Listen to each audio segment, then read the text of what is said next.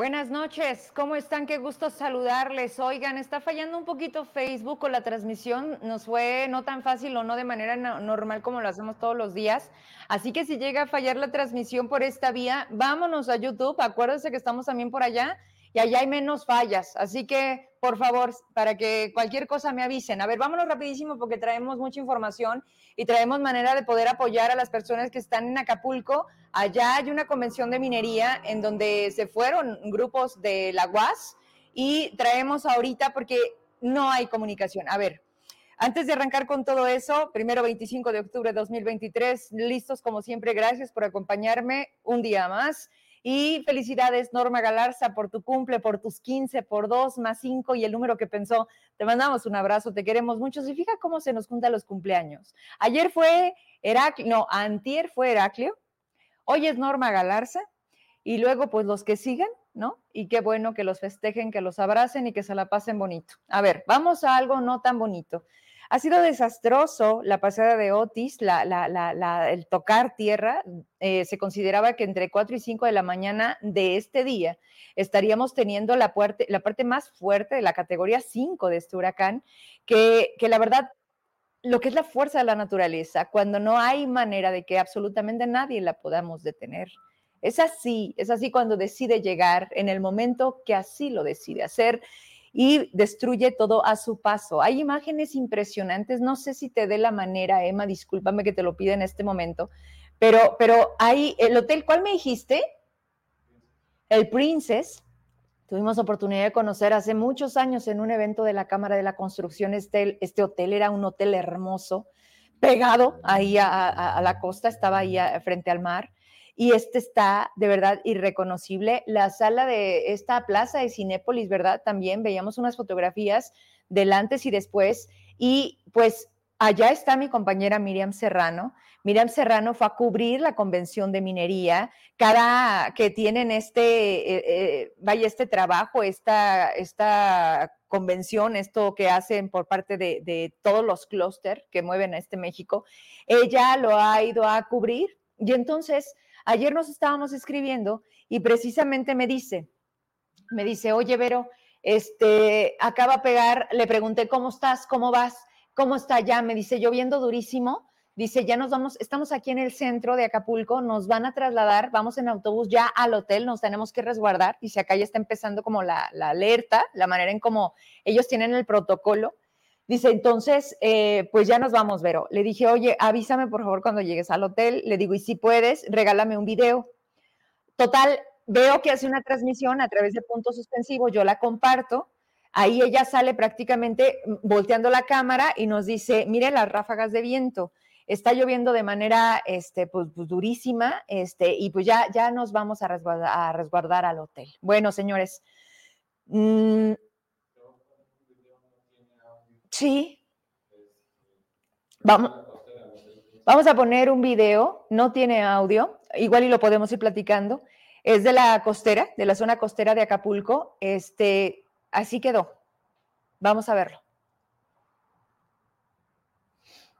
Miren nada más, eh, pues a su paso las palmeras, eh, pedazos de, todo, ¿no? De, de, lo mismo que se desprende de los edificios, mire prácticamente ahí obstruidas las vías, por tanto, no hay comunicación desde ayer.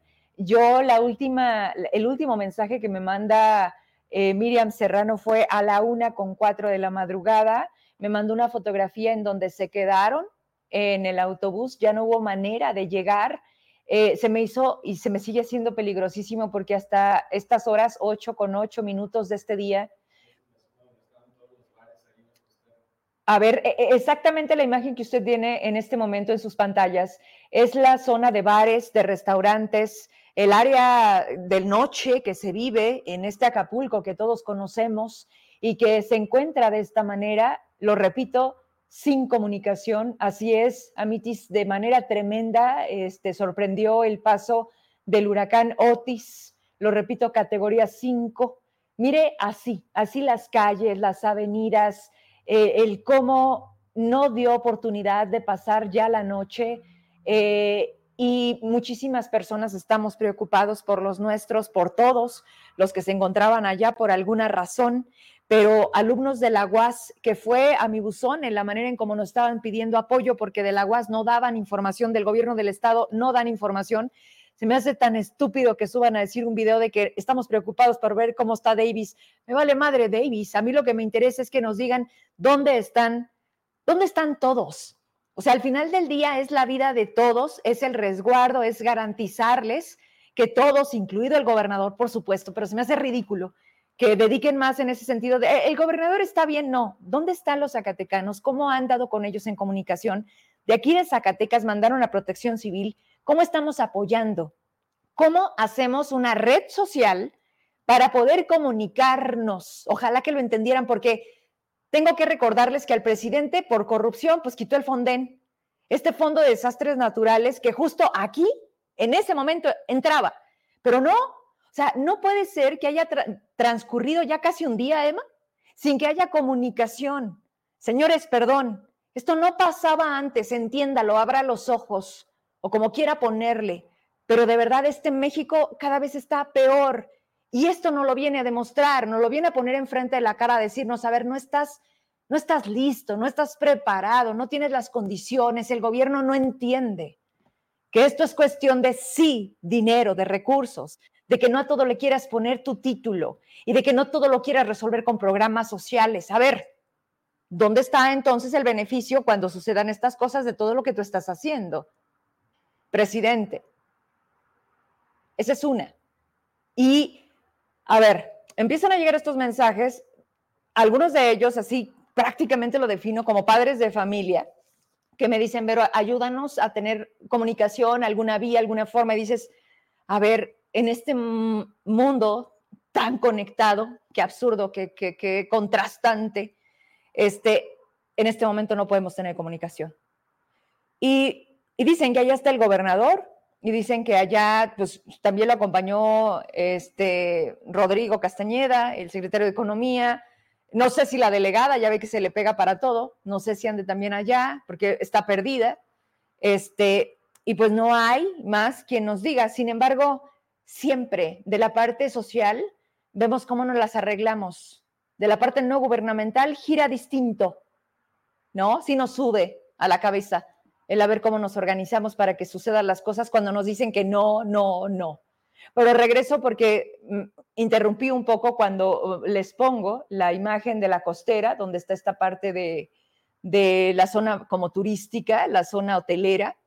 Eh, Miriam, Miriam me manda este video, ¿lo tienes listo? Esto sucede antes de las 10 de la noche. Me dice, este, así nos llevamos. Me dice, chula, ahí te va este video. Ya no nos podemos, ya no podemos llegar al hotel. Y en el hotel se están quebrando las ventanas. Allá está tremendo. Le dije, ¿cómo que se van a quedar en el autobús? O sea, esa es otra cosa que luego no conocemos. O sea, es más fácil que, se vuelva volátil, ¿no? El tema de los vehículos. Hace poco veía un documental de, de huracanes, de tsunamis, que qué impresionante, de verdad, ese día se me fue el sueño y decían que hay que bajarte de los vehículos, porque los vehículos son de las cosas que más arrasa, ¿no? A veces piensas que te agarras del árbol, bueno, sales con todo y raíz del árbol. Sea, es increíble la fuerza con la que esto puede cambiar de un momento a otro. Eh, y entonces yo, la verdad que sí, sí estoy preocupada, como toda su familia y como quien hoy les estoy compartiendo, que Miriam Serrano, periodista zacatecana, está allá y que no hemos podido saber de ella y de cómo está y pásame el video para poder darles el contacto porque vamos a lograr hacer algo, pero ahorita regreso y se los explico.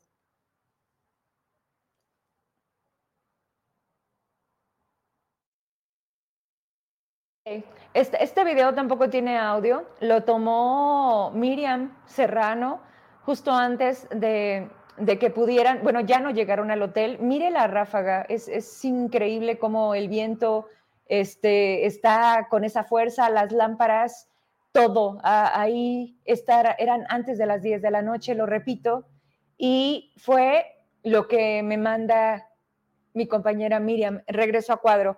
Tengo, les digo, su fotografía de la una con cuatro de la madrugada, en donde está toda cubierta con una chamarra y me dice, ya no llegamos al hotel, aquí seguimos, está terrible. Esa fue la última foto que me mandó hasta el momento con este intercambio de, cómo está mi compañera Miriam Serrano. Voy a insistir, vi que Raimundo Ceja está allá, tiene una antena especial, ¿cómo se llama? Starling. Esto lo que está permitiendo es un poco de comunicación. Él ha estado transmitiendo, llevándonos a los albergues, viendo a las personas que pudiéramos contactar y ahí les va lo que vamos a hacer. A ver, voy a dar un teléfono para que lo anoten, por favor. A ver, me están escribiendo por acá y saben que estamos en vivo, así que si me quedo de repente con la mirada hacia abajo, claro que sí, adelante. Díganme Mire, no lo vamos a hacer en este momento de manera individual, es, imposible. Están llegando por grupos, vamos a ubicar a las personas por grupos. Por ejemplo, me dicen que hay un grupo de 16 alumnos de la UAS, pero me dicen que hay más, quienes rentaron un vehículo, un sprinter, para llegar a la convención de minería. Entonces, no tienen el número exacto. Sin embargo, la UAS, eso sí lo debe de saber. Rubén, perdón, Rubén Ibarra, pero bueno, ya sabe que no contesta el teléfono. Pero bueno, que le dé la información a otros medios de comunicación. Aquí lo importante finalmente es que podamos hacer algo, ¿sí? Y, ok, me dicen, mi hermano está en Acapulco, fue a la convención de minería y quiero pensar que no han logrado comunicación. A ver, anótenle entonces. Voy a tratar de dejarlo anclado en un mensaje en el programa para quienes estén conectando o lo vuelvan a ver. El número con la persona que se van a comunicar, escúcheme bien, no llamada no reciben llamadas, únicamente mensajes de WhatsApp. Se llama Tania, Tania Carrillo, 492-112-1929. Ella es parte de esta organización no gubernamental de WIM, de Mujeres en la Minería. Ellas están haciendo en este momento este enlace con los hoteles para tratar de ubicar, sobre todo zacatecanos, pero la intención es poder hacer pues esta sinergia entre todos para para encontrarnos. Entonces, ahorita vamos a tener que tener paciencia, no nos queda de otra, no podemos hacerlo así de, oye, ayúdame a encontrar a Miriam Serrano, ¿sí? O ahorita que me están escribiendo otra persona, pero déjenme los nombres, vamos a intentarlo. Esto tiene que caminar, por eso les digo, ya un día sin comunicación. Quiero pensar que mañana demos otro paso, pero por lo pronto hagamos uso de esta vía que nos permite que ellas están enlazando ya con tres hoteles y de esos hoteles están tratando de ligar con los otros hoteles a un punto en el que digan, acá está el grupo de Zacatecas, acá está el grupo de Querétaro, esta es la gente que vino de esto, ¿me entienden? Entonces, vamos a hacerlo. Dice, nos están diciendo que podemos pasar información a gobierno del estado, los nombres y el hotel en el que estaban. Exactamente, vamos a hacerlo así. Entonces, eh, si me estás escuchando, Lupita, el número que acabo de dar, yo creo que estaría bueno tener esas dos alternativas. Dime ya está puesto el número en el cintillo, el nombre de la persona a la que tienen que buscar, no llamadas, solo WhatsApp. Pásale, Lupita, el nombre de las personas y el hotel en el que estaban hospedados o a donde estaban registrados. ¿Sale? Yo voy a estar atenta al teléfono para poder conectar lo que debamos hacer y pues agradecer sobre todo a quien dice, ¿cómo le hacemos? ¿No? Y no nada más tarde, pues no tenemos información. Y la UAS, no, pues no nos dice nada. Y gobierno del Estado, no, pues no sabemos. Oye, ¿Protección Civil ya fue a apoyar? No, pues no hay dinero. Oye, ¿el Fonden? No, pues ya no existe. Voy con lo siguiente. A ver, me dicen, el gobernador del estado también anda en Acapulco y estaban viendo la forma de ayudar a los zacatecanos. Ok. Si puedes, chécate el programa, estamos dando un teléfono que está fijo, lo vamos a dejar fijo ahorita en el noticiero con una persona que es de la organización de WIM, de Mujeres en Minería, que están haciendo esto con los hoteles de Acapulco. Si puedes, chécalo y si no, ahorita te mando el dato aquí por mensaje. Bueno, hasta ahí, hasta ahí lo voy a dejar con este tema de Acapulco. Tenemos entrevista en el estudio, regreso para monitorearme. ¿Es en serio el número de gente conectada? Dios mío. Qué locura. 800 personas. 1200. De ese tamaño es lo que tenemos que hacer. A ver, ¿alguna duda? ¿Quedó claro? ¿Hay alguien que tenga otra vía? ¿Hay alguien que sepa cómo hacerle? Raimundo Ceja, si nos puedes ver, si te puedes comunicar, te lo voy a agradecer te mandé un mensaje, me estabas mandando un audio, de repente ya no llegó, quiero pensar que también es la comunicación, pero sería bien importante tu participación para que nos digas que estás viviendo allá con esta antena que a ti sí te permite poder estar mandando mensajes y estar avisando pues cómo están las cosas allá. Rápido, para no entretenerme. A ver, voy a mostrarles, no me quise traer de manera física, pero hasta aquí quiero dejarle porque aquí me queda a mí mi responsabilidad de hacer. Ya, el tema se agotó. Son tres hojas.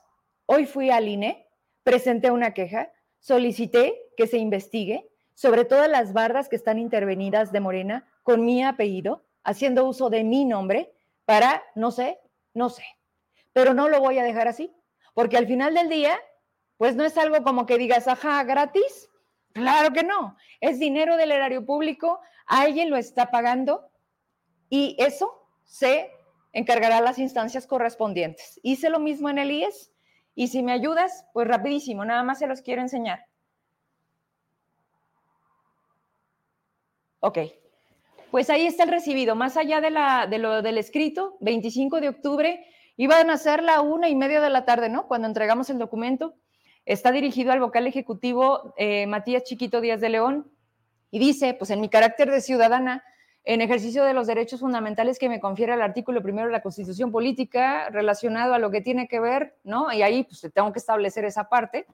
Este, mi domicilio para estar atenta a dar seguimiento a esto, considerando que el instituto declaró iniciado el proceso electoral, me voy a ir por las dos vías, porque esas bardas tienen que ver con el Senado y es un escaño federal.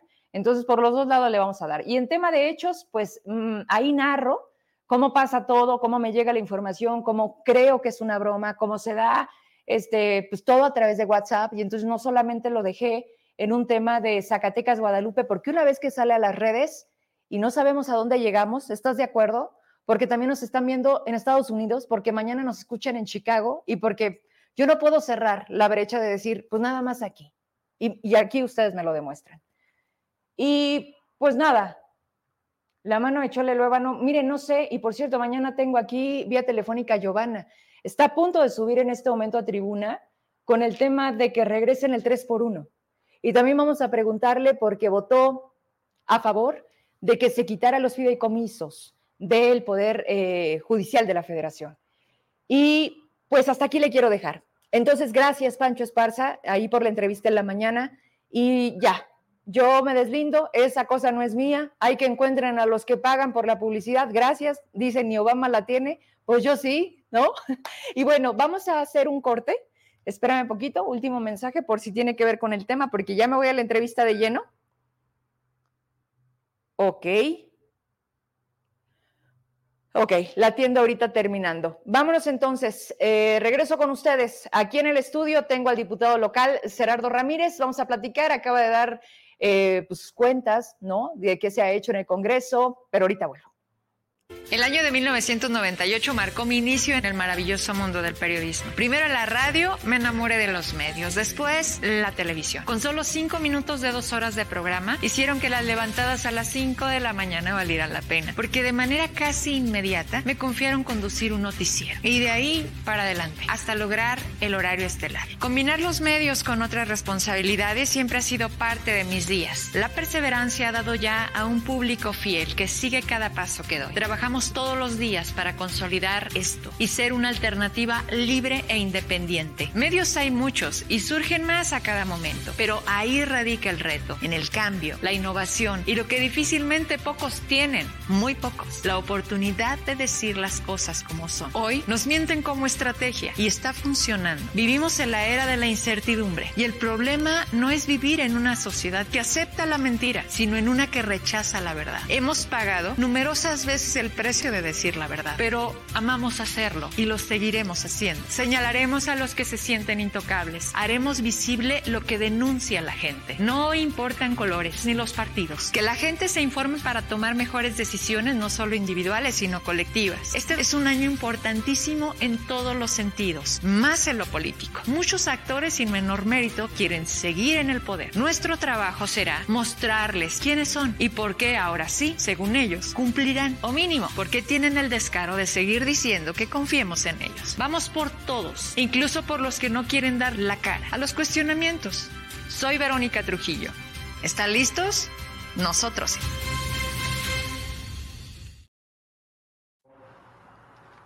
Estamos de regreso, estamos de regreso y ya vea al diputado, estamos platicando detrás de cámaras justo esto, ¿no? El, por qué tenemos la presencia de tanta gente hoy en el programa, la preocupación, diputado. ¿Tienes alguien allá? ¿Sabes algo de los chavos? ¿Te han buscado?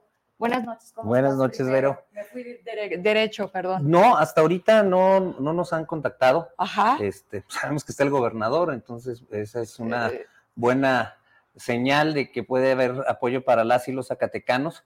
Sin embargo, bueno, escuchando ahorita antes de entrar al aire este tema en donde ya me, entero y me enteré también ahorita de que hay un grupo de universitarios, mañana mismo estaré en contacto con el rector a ver de qué manera podemos coadyuvar desde el Congreso del Estado de Zacatecas a efecto de que puedan salir y puedan regresar con bien aquí a, su estado. Hay, hay, un documento, se me está pasando, este me lo acaban de mandar antes de entrar al aire, este, digo, porque tampoco quiero faltar y que lo traigas, porque si vas a poder hacer este enlace, por supuesto. mira, pónmelo en pantalla, este, me atrevo a hacerlo adelante del diputado y ya que lo hiciste, me, me acordé, dije, me mandaron algo.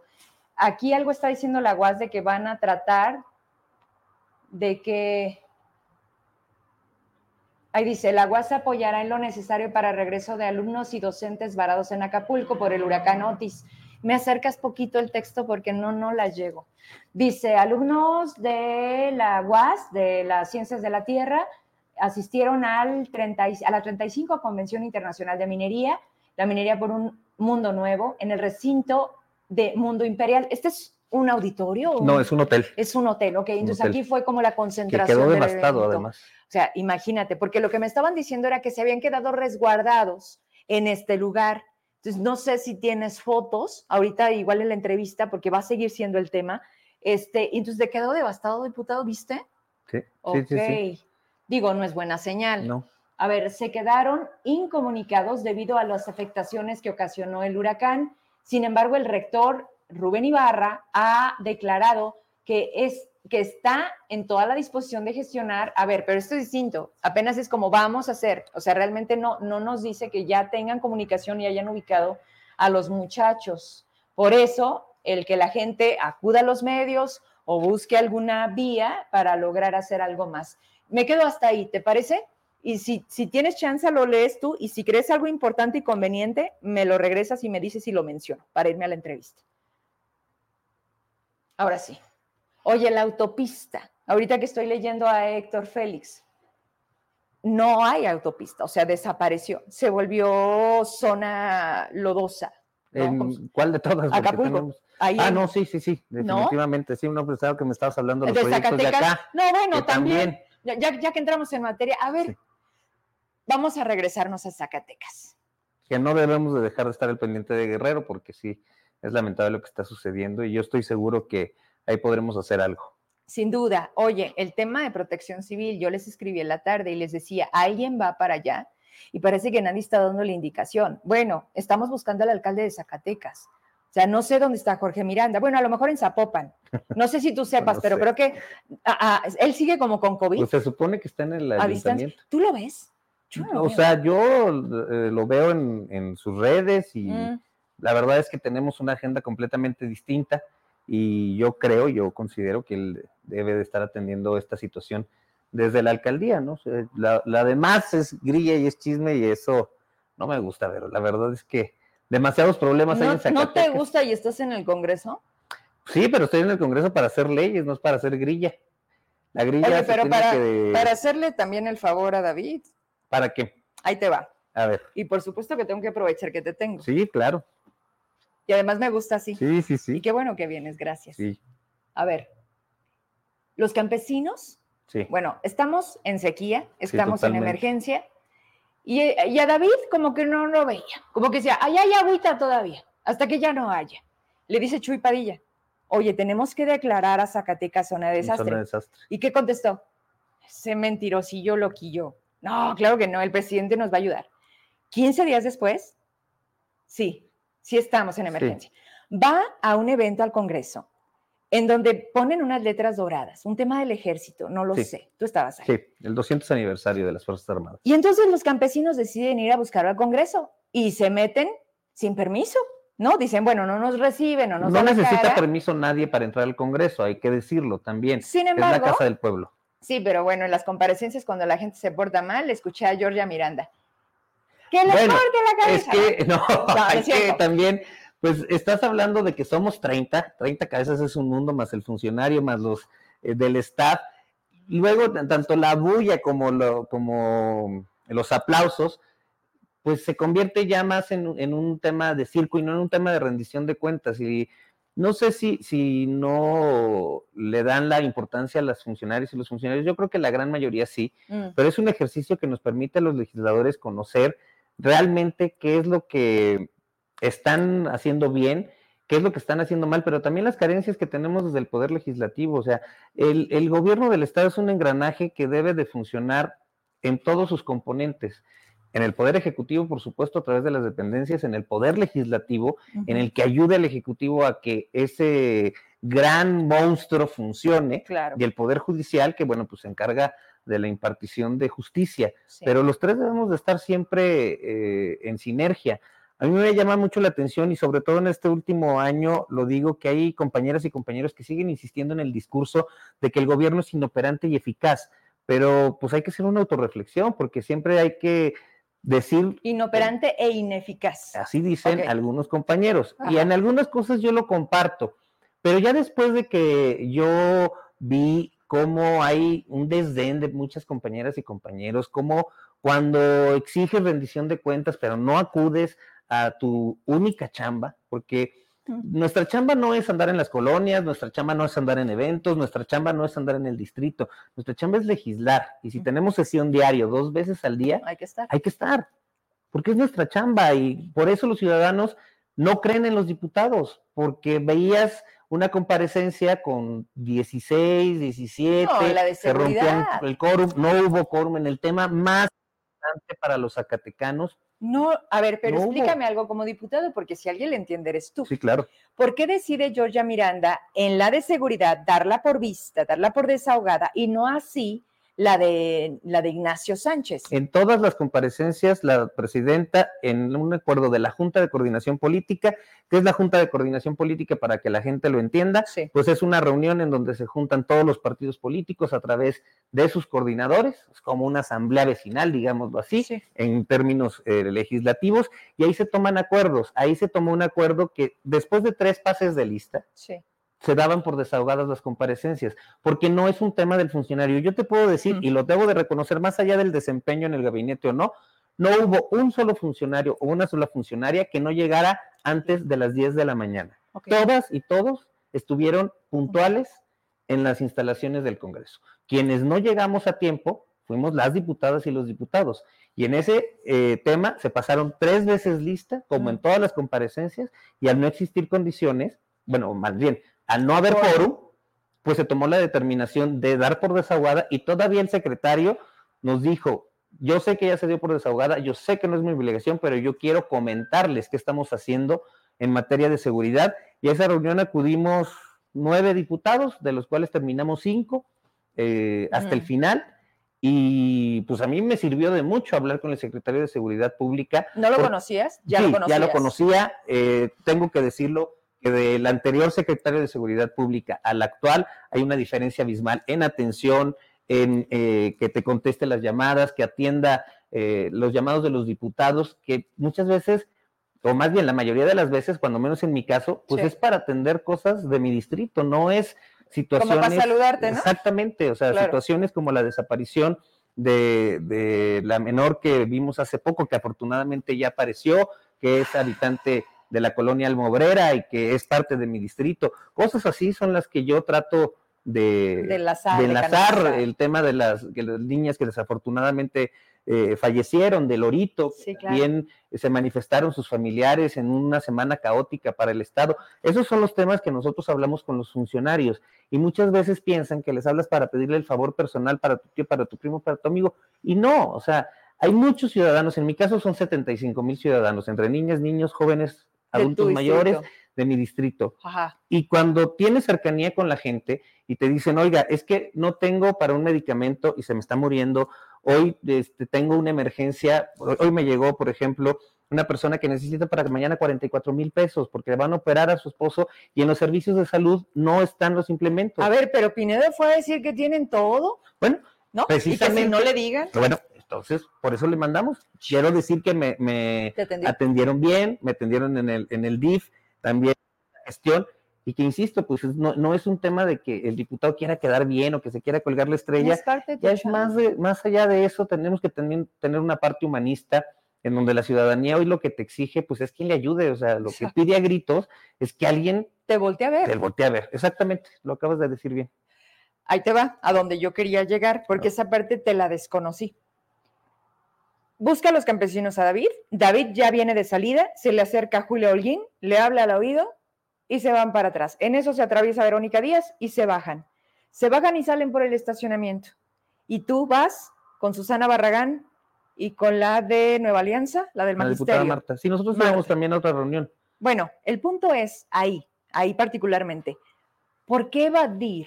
¿Y por qué como ser parte de esa evasión? No, pero mira, yo decirle, oye, oye, gobernador.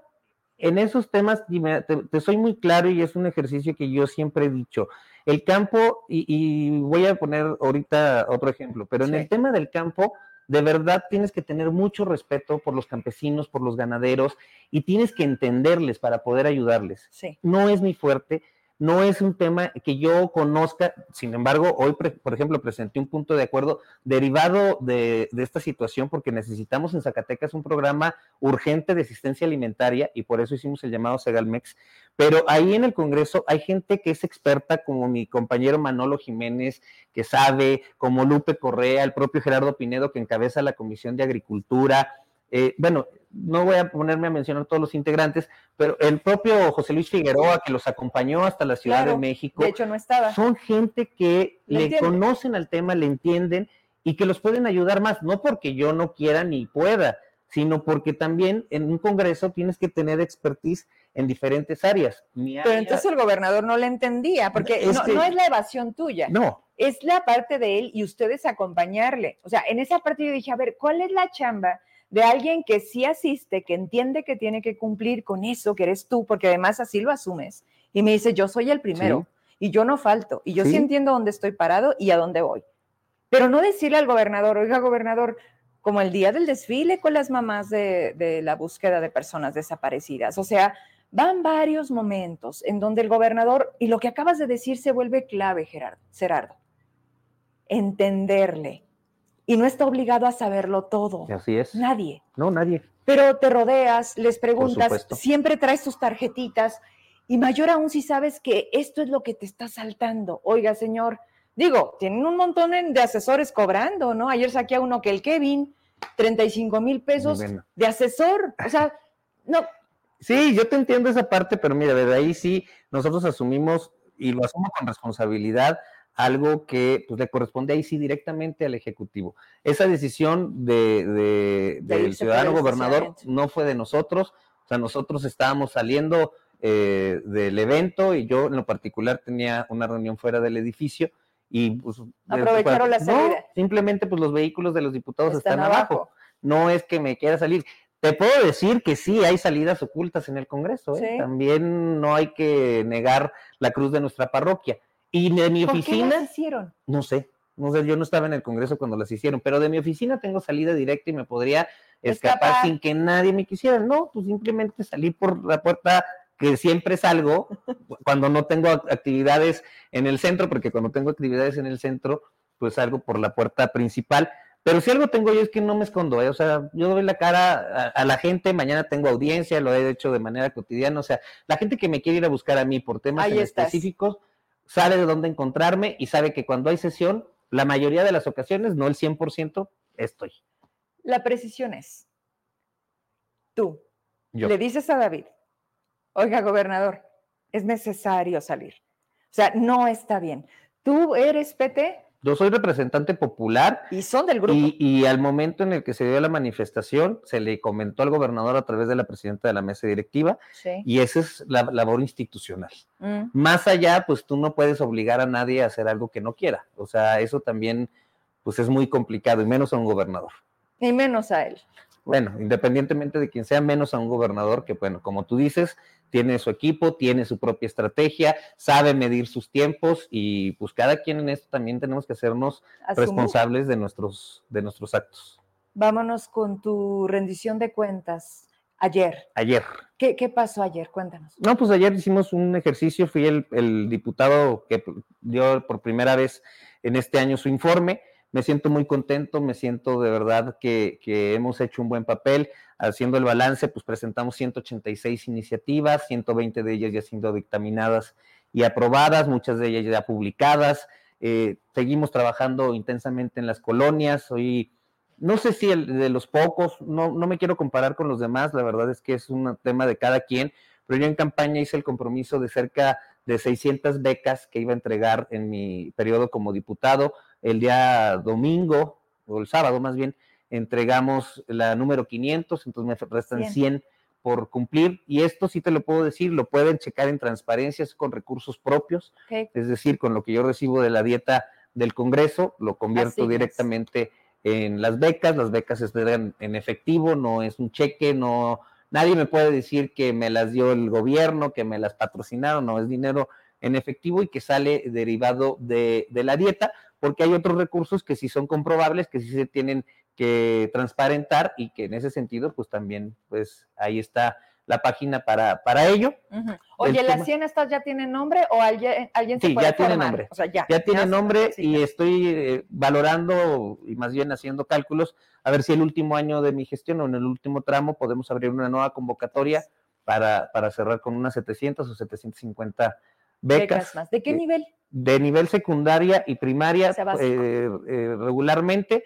Sé que hay mucha necesidad en preparatoria eh, y universidad, pero ahí al, existir el programa de las becas de Benito Juárez, las becas Benito Juárez más bien, claro. este, pues tratamos también de canalizar a la gente a que accedan a estos programas que son más frecuentes y que tienen una mayor cantidad de recursos para apoyar a niños de prepa y universidad. Sin embargo, ha apoyado también prepa y universidad, o sea, no nos limitamos. Ajá, vaya.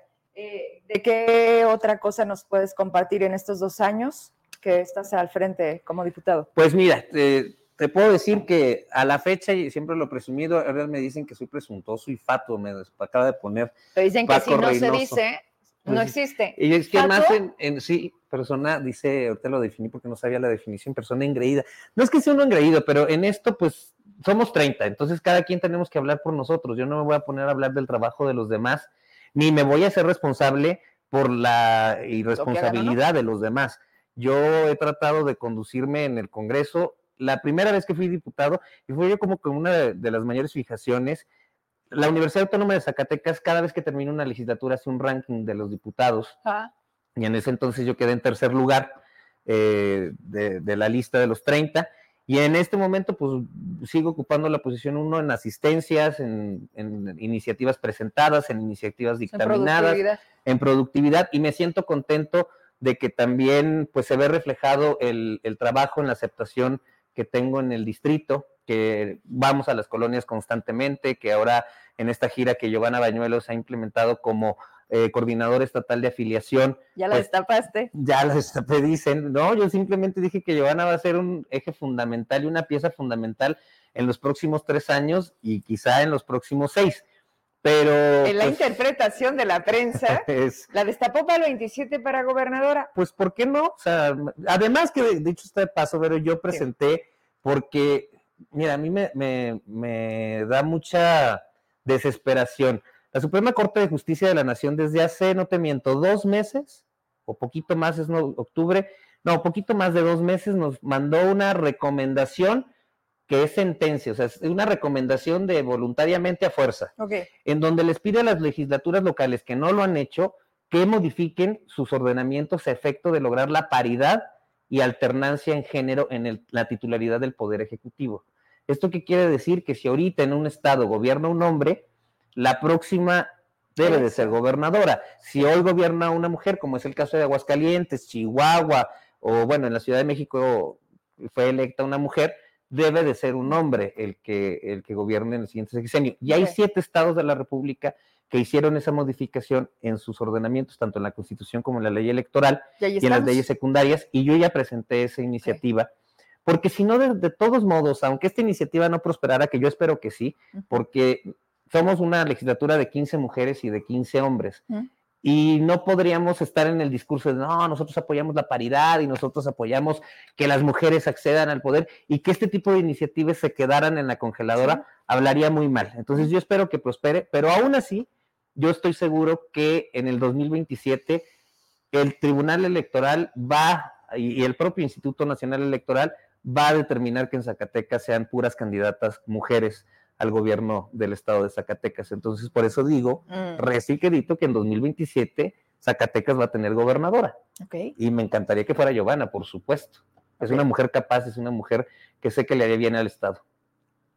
¿Qué más pudiste darnos cuenta ayer? Pues, ¿qué más? En el tema de los apoyos de asistencia, entregamos más de 800 apoyos, que te digo que no es un tema, hay 800 bien poquitos, sí, nada más que la diferencia es que yo no tengo recurso de gestión. Los diputados tenemos vetado el capítulo 4000 en el apartado de apoyos sociales. No podemos comprobar un solo peso que ingresa a nuestras diputaciones a través de apoyos sociales, que es una ironía. Los ayuntamientos lo tienen, las secretarías y las dependencias lo tienen. Entonces, este esfuerzo que nosotros hacemos en el PT, porque no solamente es un esfuerzo mío, sino de, de, mi compañera Ana Luisa del Muro, de Giovanna como senadora, de FEMAT como diputado federal y dirigente estatal, pues es sacarle, hacer una rochita y llevar los apoyos a la gente. insisto, hoy yo lo hice de manera formal, pero pues no nos podemos esperar a que nos responda Segalmex. Creo que hoy más que nunca con la sequía, el precio del frijol se ha disparado, el precio del arroz se ha disparado, el precio del huevo se ha disparado, Mejor de la tortilla. Entonces la gente va a estar viviendo una crisis derivada de la crisis. El tema de la sequía no se acaba en el campo, llega a la familia en la mancha urbana, porque le cuesta más. Porque si hace dos semanas el kilo de huevo costaba 30 pesos, hoy cuesta 42 en la tienda. Y el día de mañana puede costar 55 y entonces ya es que con lo que comprabas un kilo... Ya compras menos. Ya compras o menos. sea, si ajustas menos. A ver, estamos llegando a un punto en donde la gente se está preguntando, entonces, ¿dónde está la transformación? Entonces, ¿cómo le, le vendes a la gente y le dices, ¿verdad que estamos mejor? ¿Verdad que la opción ahora sí era Morena? Y de paso, pues también todos ustedes. El PT.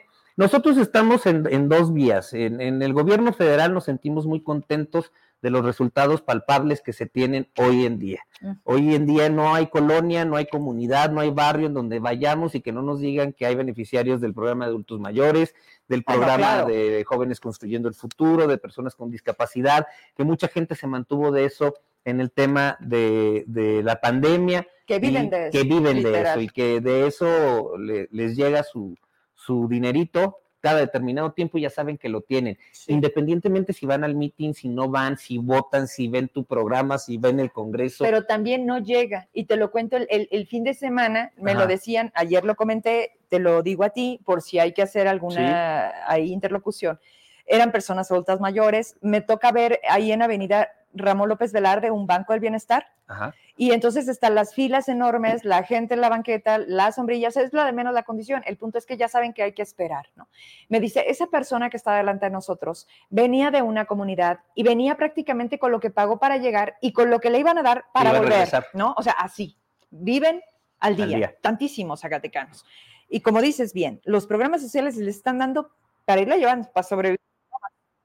Ah, y entonces llega, después de horas, Gerardo, llega a la, ventanilla, le da el nombre a la persona y le dice, no, no está, regrese el próximo bimestre. Así, seco.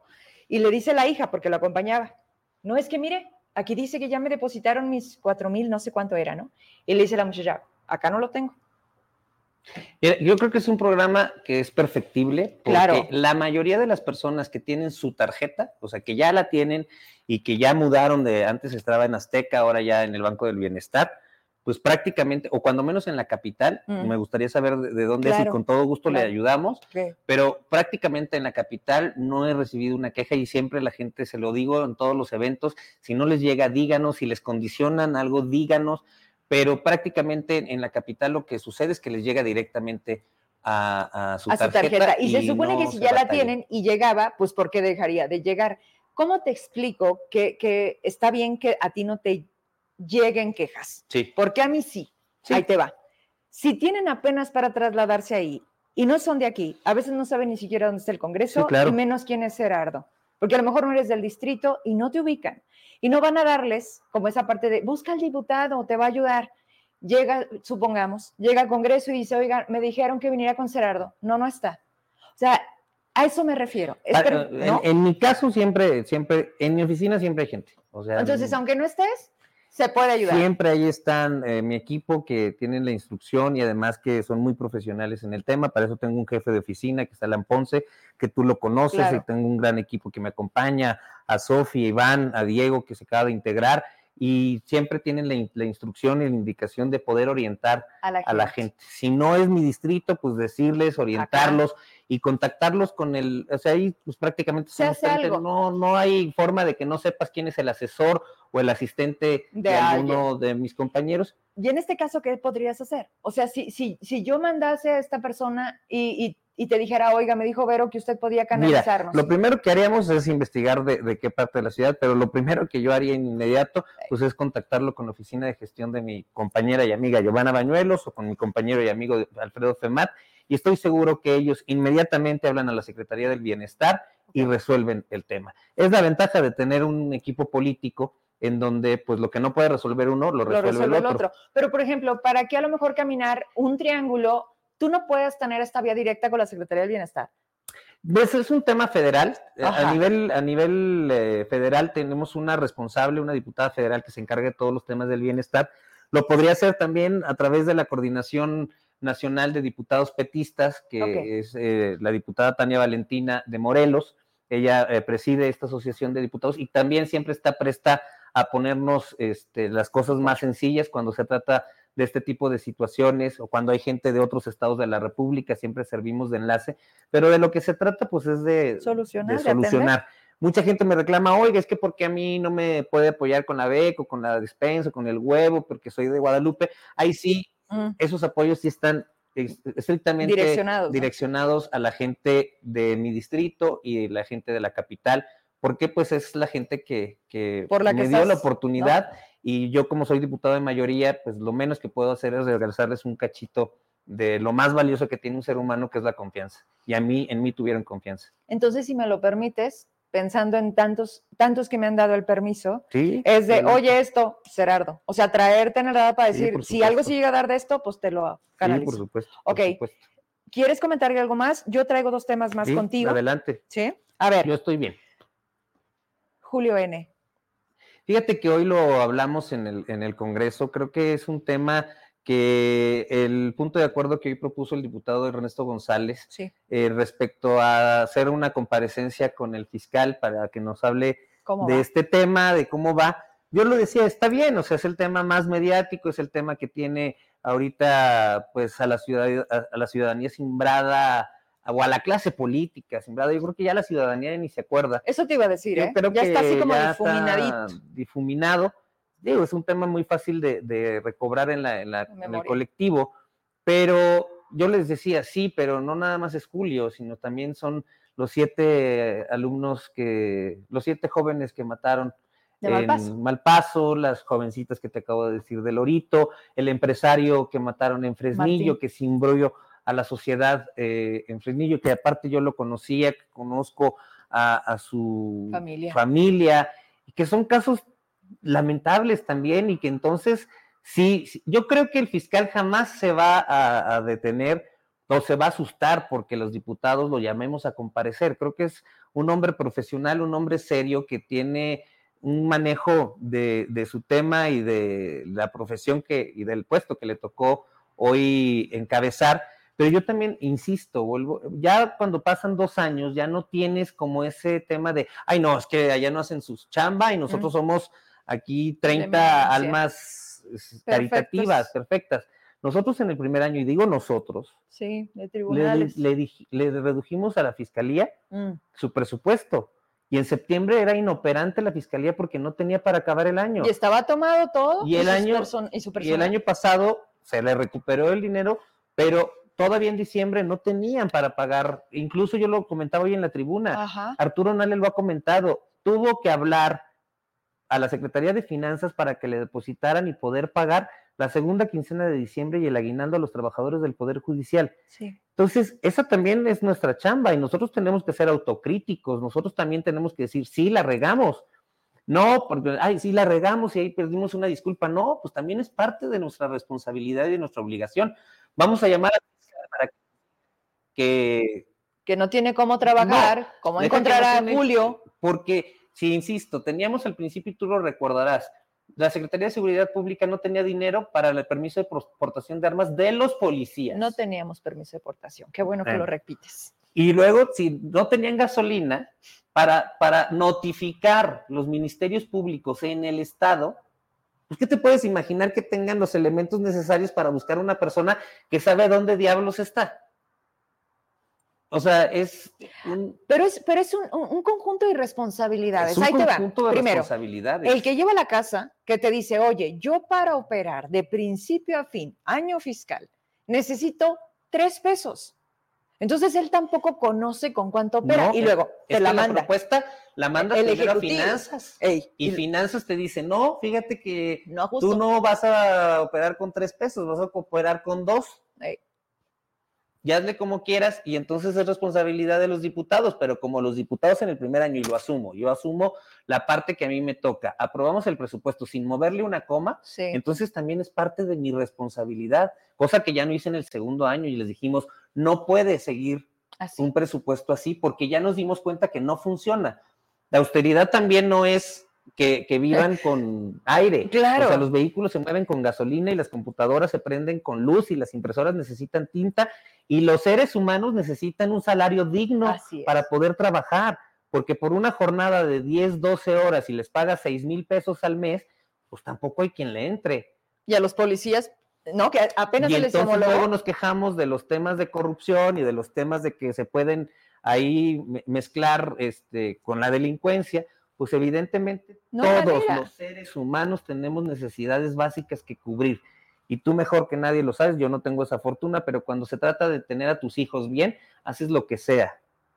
Y entonces ahí es la parte en donde yo se los dije, ok, está bien, traigamos al fiscal, pero entonces asumamos la responsabilidad de que si el Ejecutivo manda un presupuesto a la baja o en los mismos términos y no cumplen el acuerdo con los trabajadores de la Fiscalía claro. aumentarles el capítulo mil, que es lo que les da el aumento que se comprometieron de manera escalonada, como quieras que haya sido la negociación, mm. no podemos tampoco exigir nada más. Si nosotros los diputados, los 30, los 30, no hacemos nuestra chamba bien, esta última oportunidad, y ahora sí que como dicen, que la tercera sea la vencida, entonces el día de mañana tampoco salgamos a la calle a decir, no, es que gobierno inoperante e ineficaz, porque tan el gobierno es inoperante e ineficaz como los diputados y el Congreso no está haciendo su chamba. Hoy vemos diputados que van, se suben a la tribuna, hacen la propuesta, hacen la pregunta y se, salen con el pretexto de que van a atender su distrito cuando son diputados de representación proporcional, que no tiene nada de malo, pero no tienen distrito. Los, pluris. que son los que deberían de estar ¿Ahí? Más, ah, más ahí, no más, más ahí. Entonces, también hay que ser muy críticos, o sea, a ver, eh, si hacen una evaluación de las legislaturas del Estado por parte de los ciudadanos, también somos la 32, ¿eh? No me queda la menor duda. Ah, ¿del lugar al último? Por no decir que la más mala. Pero te fijas que la anterior también fue muy mala. No, pero Y antes de la anterior era la muy mala. y decíamos que Tello era malísimo. Y llegó David. Y siempre se puede más. Y en Zacatecas parece que siempre más mal. Y en lugar de que vayamos para arriba. Bueno, todos somos responsables al final, porque la gente va y dice, yo quiero que sea, ¿no? Entonces hemos engrandecido el error todos. A ver, Gerardo, asumes tu responsabilidad, reconoces que de tu parte, uno de 30 no hizo un, punto y aparte una pausa de decir, a ver, ya pensaron bien el tema del presupuesto, ahí quiero. Pero esa disculpa o esa parte de reconocer el problema, no arregla nada. Y sin embargo, acá afuera, a donde quieras voltear, todos los sectores están mal. Hoy resulta, antes decía Jorge Miranda, cuando era secretario de Finanzas, Zacatecas es un estado pagador de nómina. Y ahora dicen, pues que el, problema de Zacatecas ya ni siquiera es el magisterio, lo dijo Ignacio, ahora es el ISTESAC. Y se la pasa. No, es una cosa, es otra, pero al final del día dicen que redujeron las plazas a nivel gubernamental. Es una mentira. Pero de repente te encuentras con que hay 800 plazas. En la pura educación. En la pura Secretaría de Educación, y entonces el problema de la nómina. Sí son situaciones que, que se contradicen totalmente. Muchas veces se contradicen, pero insisto, para eso debería de haber un poder legislativo sólido que nos encontráramos independientemente de las ideologías y quisiéramos frente a ese tipo de situaciones porque están fuera de la ley, completa y absolutamente. Nosotros, y digo en, general, pues no me puedo excluir porque soy parte de un ente colectivo, nosotros criticamos el tema de los subejercicios y cuando él fue el secretario de Finanzas también tiene en la congeladora más de tres meses una ley que mandó el Ejecutivo a través de la Secretaría de Finanzas para precisamente evitar ese tema de los subejercicios y que no se gasten el dinero hasta el 30 de diciembre, como regularmente en todas las dependencias se hace para que se vaya ejecutando de manera mensual, programada, digamos, con planeación. Exacto. Y tampoco hemos asumido, y digo, nada más parece que nos chiflan. Pero tenemos 30 días que recibimos la renuncia del magistrado bautista del Tribunal de Justicia Laboral. Sí. Y es tiempo en el que la comisión jurisdiccional no sesiona. ¿Por qué? No sé, pues es lo que yo me gustaría saber. Ayer estuvimos en una discusión eh, interna de la Junta de Coordinación Política para ver si hoy lo podíamos subir, porque falta un magistrado de un tribunal que atiende los asuntos de las y los trabajadores. Despedidos. De los despedidos, de los que tienen controversias sindicales.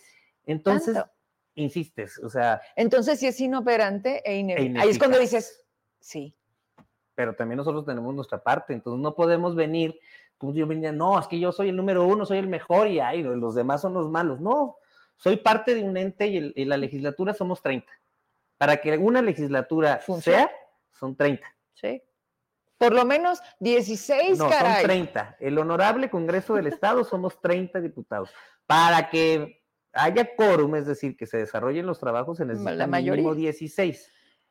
¿Y luego en calificada? 20. 20. Que es Para Las reformas constitucionales y para los temas que luego son trascendentales. O sea, ah. parece que no, pero, pero lo que nosotros hacemos en el Congreso puede o no hacer que sucedan las cosas. Te pongo un ejemplo. Si pusiéramos nosotros en la ley que todas las madres solteras del Estado o todas las madres jefas de familia tuvieran que recibir una pensión por parte del gobierno, evitaríamos los problemas de los usos político-electorales. ¿Por qué? Porque al estar en la Constitución, no hay manera. independientemente si tú tienes estudios o no, si vives en la Lázaro, si vives en el Orito o si vives en Sierra de Álica, la Constitución dice que tienes derecho a eso. Hoy en día eso existe en la Constitución Federal con los adultos mayores. Así es, por eso está universal. Y una persona que vive en Bernardes o una persona que vive en la comunidad más alejada del país, le puede llegar es voluntad de cada quien ir a inscribirse, eso sí. sí. Y es también un tema de conciencia. Si yo tengo un nivel socioeconómico que me permite estar bien, pues, pues renuncio a ella. no. En fin. Pero es una garantía constitucional y yo eso es lo que he propuesto para madres solteras, el tema de los útiles gratuitos, el tema de los uniformes, para que no sea voluntad de, un secretario o de un programa político partidista o que si tú vas al meeting, pues sí te doy y si no vas, pues no te doy. O si estás en el equipo de tal, pues no sé, o sea, son temas que... Así como al aire, ¿no? Aquí no pasa eso. Oye, hablando de educación. Dime. Maribel ahora sí fue, pero tiene un juicio político.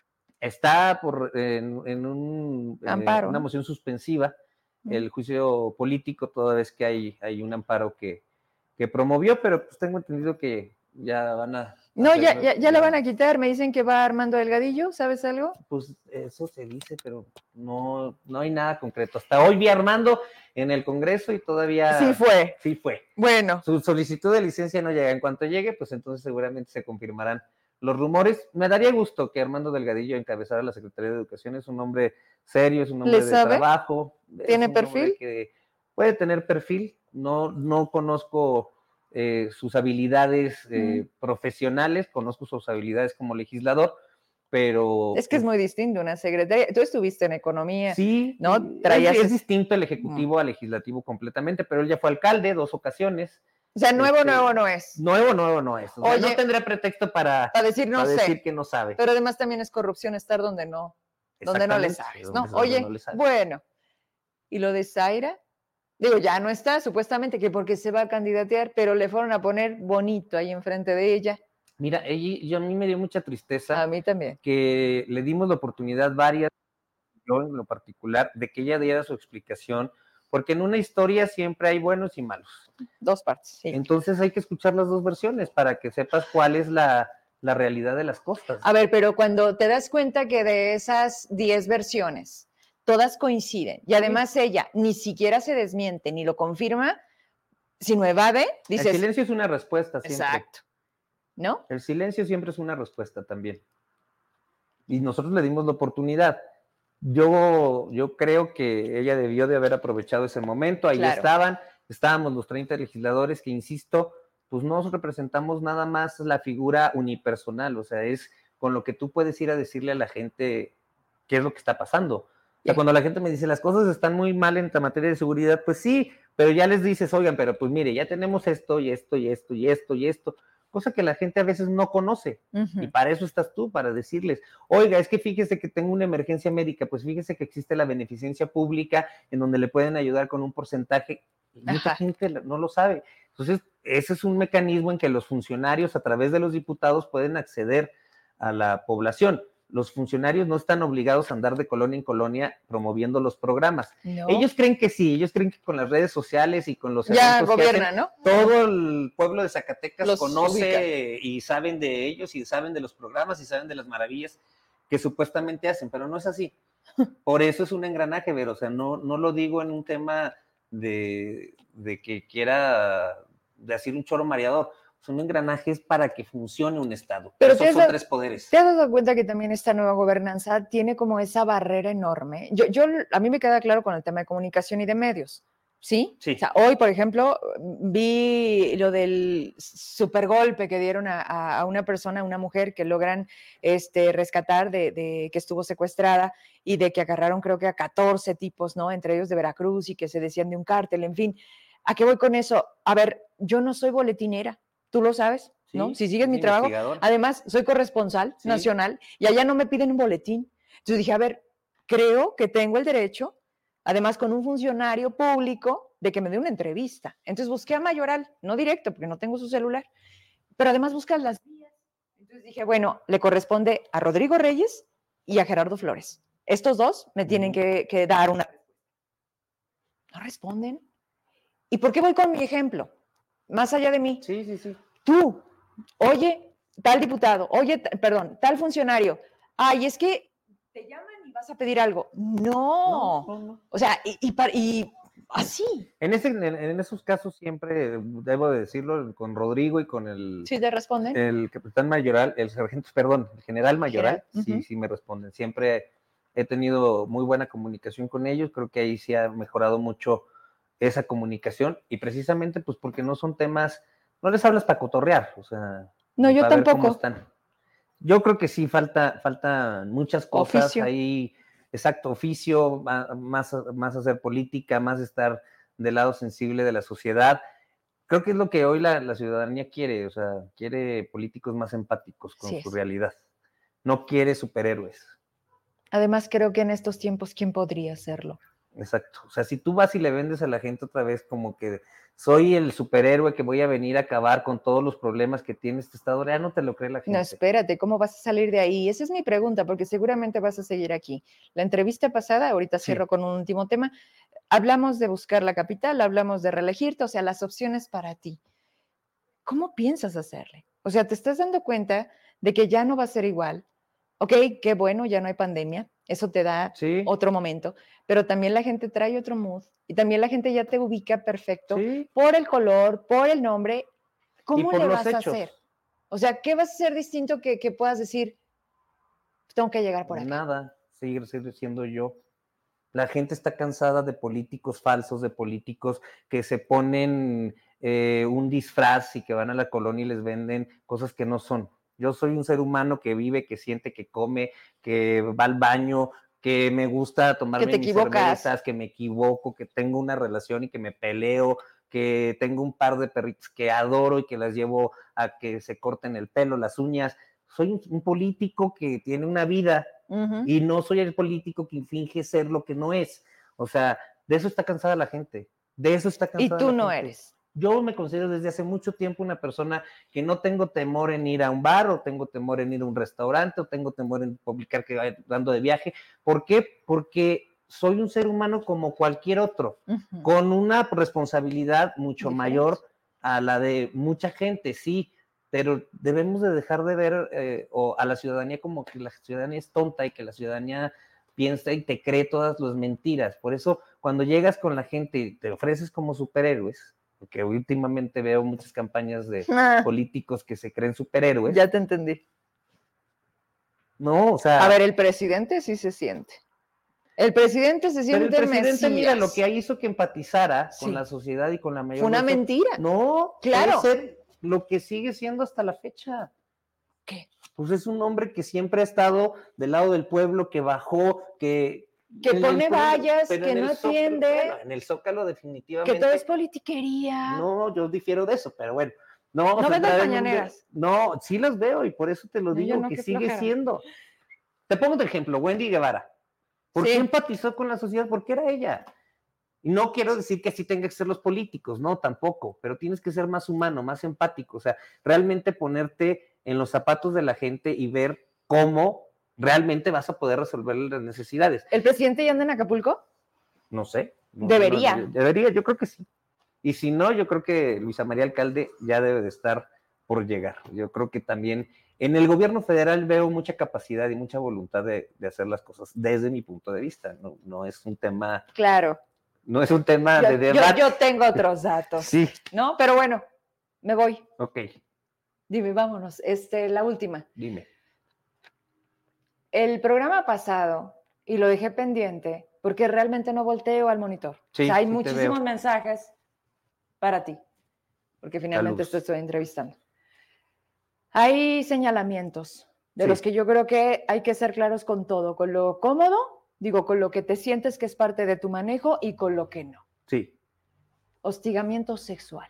Fíjate, veo que mira, ya en las últimas, sobre todo en las últimas semanas, es un tema que ya no hay yo de dónde me van a sacar algo. O sea, por lo mismo, o sea, es un tema de que tengo números buenos, de que en las encuestas evidentemente ya empiezo a pintar para la posición que sea, y esa guerra sucia y esa guerra de, ataques, cobardes, de, de ataques que siempre se dan por la espalda, de que nunca son de frente, pues es lo que toda mi vida he padecido. Hace 10 años por mi preferencia sexual que nunca la negué, nunca la he negado y tú me conoces Sí. de mucho tiempo. Ahora por un tema de mi familia que estoy tratando de construir, o sea, siempre va a haber quien hable de ti y yo creo que cuando se dan ese tipo de cosas se tienen que hacer de manera tajante y de manera contundente. Entonces, si quieren hablar de eso, pues que lo hagan ante las instancias correspondientes, que son muchísimas, porque si no deja de ser un chisme, un ataque y que siempre te vas a poder encontrar con ese tipo de situaciones y más en política, porque lamentablemente pisas callos y hay intereses de por medio, pues que hay gente que no le gusta que llegues a hacer las cosas de manera distinta y no le gusta que destaquen. O sea, vivimos en un ambiente y en una sociedad en donde lamentablemente cuando alzas la cabeza poquito, pues lo primero Todos. que tratan es de bajarte. Y tú también en lo personal lo sabes y en eso creo que compartimos y creo que tenemos esa empatía de que cuando ya no pueden con lo profesional, se van con lo personal y te inventan hasta de lo que te puedes morir. Me han dicho ya tantas cosas que no me extraña que el día de mañana digan que soy extraterrestre y que me disfracé de humano, porque son situaciones que tratan de afectarte no solamente a ti, a tu familia, a tu pareja, a tu entorno, con el único objetivo de desprestigiarte. Pero mira, la, la gente ahí está. Estoy muy acabo de recibir números de prevenciones a, a la capital de- del estado, pues no es la primera vez que la competiría, en 2013 lo hice y yo siento que en ese momento me la robaron, que todo el aparato gubernamental estuvo ahí. En esa misma campaña repartieron volantes casa por casa en donde decían que yo estaba casado con mi mejor amigo, que también lo metieron en un tema personal y familiar fuera del lugar. Ese tipo de política es de lo que, insisto, de lo que la gente ya está cansada. O sea, no le interesa saber qué es lo que tú haces. Realmente. O sea, ¿por qué estás ahí? ¿Por qué llegas ahí? Ese es el punto. ¿Por qué la gente distorsiona, permite perderse, se mete en la crítica y además lo juzga y lo pagas? Sí. ¿Sí? Y además que también sabes perfectamente, te decía antes de entrar al aire, mm. sabemos perfectamente quién hace las bardas de Vero Trujillo. Ah, ¿tú sabes quién es? Pues no hay que ser como muy inteligentes como para tener un equipo de contrainteligencia y de saber a quién le conviene desprestigiar, o bueno, no desprestigiar, sino más bien confundir a la gente y que no sea Vero Díaz y sea Vero Trujillo, que al final del día le puedes hasta ayudar a la delegada, porque si van en una encuesta y le dicen, oiga, ¿por qué votaría usted? Mucha gente te conoce, mucha gente sabe de tu trabajo, pues así, pues por Vero. Nunca sabes. En política, mira, ve el caso y que no, no lo quisiera comentar, pero lo voy a disfrazar de quien en algún momento puso bardas grafiteadas en todo el estado y le ayudó para subir en las encuestas. Hoy desafortunadamente está pasando por un momento complicado. ¿No? Pero en política, pues así como en la guerra y en el amor, todo se vale. Y en la política no hay sorpresas, no, solo sorprendidos. Pero ya viste el paso, entonces dime quién es. No, yo lo voy a dejar a, que lo descubras. Te lo digo fuera de O sea, no soy tan inteligente para saberlo. Si no, luego me van a achacar que yo también. Una más, ¿qué más da? Ah, no está muy difícil de descubrir. ¿Con qué letra empieza? Mejor, mejor lo dejo para la próxima entrevista. ¿Con qué letra empieza? No, te, no te voy a dejar ir. Tú entraste en esa, tú entraste ahí. No, yo nada más digo que hay que, no hay que ser muy inteligentes para descubrir cómo se, manejan las cosas, pero no te vayas tan lejos. O sea, no sé si viste, y eso me llama la atención, de que hubo una barda que tuvo tres nombres en la misma 24 días. Decía. ¿Un nombre? Que, una barda que tuvo tres este, diseños durante menos de 24 horas. Pero además que ni se pierdan, va a ser Giovanna Bañuelos la candidata al Senado de la República. Ya, no se pierdan, es la número uno en las encuestas, entonces, ¿para qué voy a estar hablando de las demás cuando ya sabemos que Giovanna va a ser quien encabece la fórmula del Senado de la República? ¿Acompañada de quién? Eso sí no sé, desde mi punto particular, creo que Ulises Mejía sería un buen candidato de este movimiento de transformación, pero yo ya no voy a perder el tiempo hablando de otros. De otros. ¿No? Vámonos entonces. Que si tú te lanzaras, bueno, podríamos, este. Pues Giovanna, Giovanna y yo sí puede haber, sí dos, ¿no? dos, dos fórmula, dos, es una fórmula de dos mujeres, estaría genial. Y si la acompañaras tú sería muy buena fórmula. Pero bueno, eso ya lo dejamos para la que sigue. Gracias, buenas noches. Ya nos vamos. Él es Gerardo Ramírez. Si le quiere reclamar algo, ¿dónde están tus redes? Gerardo Ramírez Muñoz en Facebook, Gerardo RM en Instagram y en X, así con X. No Como mi nombre, no está. Oye, ¿qué hacemos con lo de Acapulco? Que te ah, busquen, que te escriban. sí. Además que tengo mucha, mucha, mucho cariño por la gente de Acapulco. Es gente también que hay que ayudar. Hay, hay que ayudar y que de verdad, si, si en algo puedo ayudar a los zacatecanos allá y si en algo podemos coadyuvar, que yo creo que sí lo haremos, para que, para que la gente de Guerrero, en específico de Acapulco, salga de esta grave situación. Pues, temas de la naturaleza y sí. Ahí sí no hay, no hay palabra. No hay palabra. Llega y llegó. Te agradezco mucho. Un saludo a todas y a todos quienes nos ven. Ya nos vamos hasta mañana. Gracias. Bye.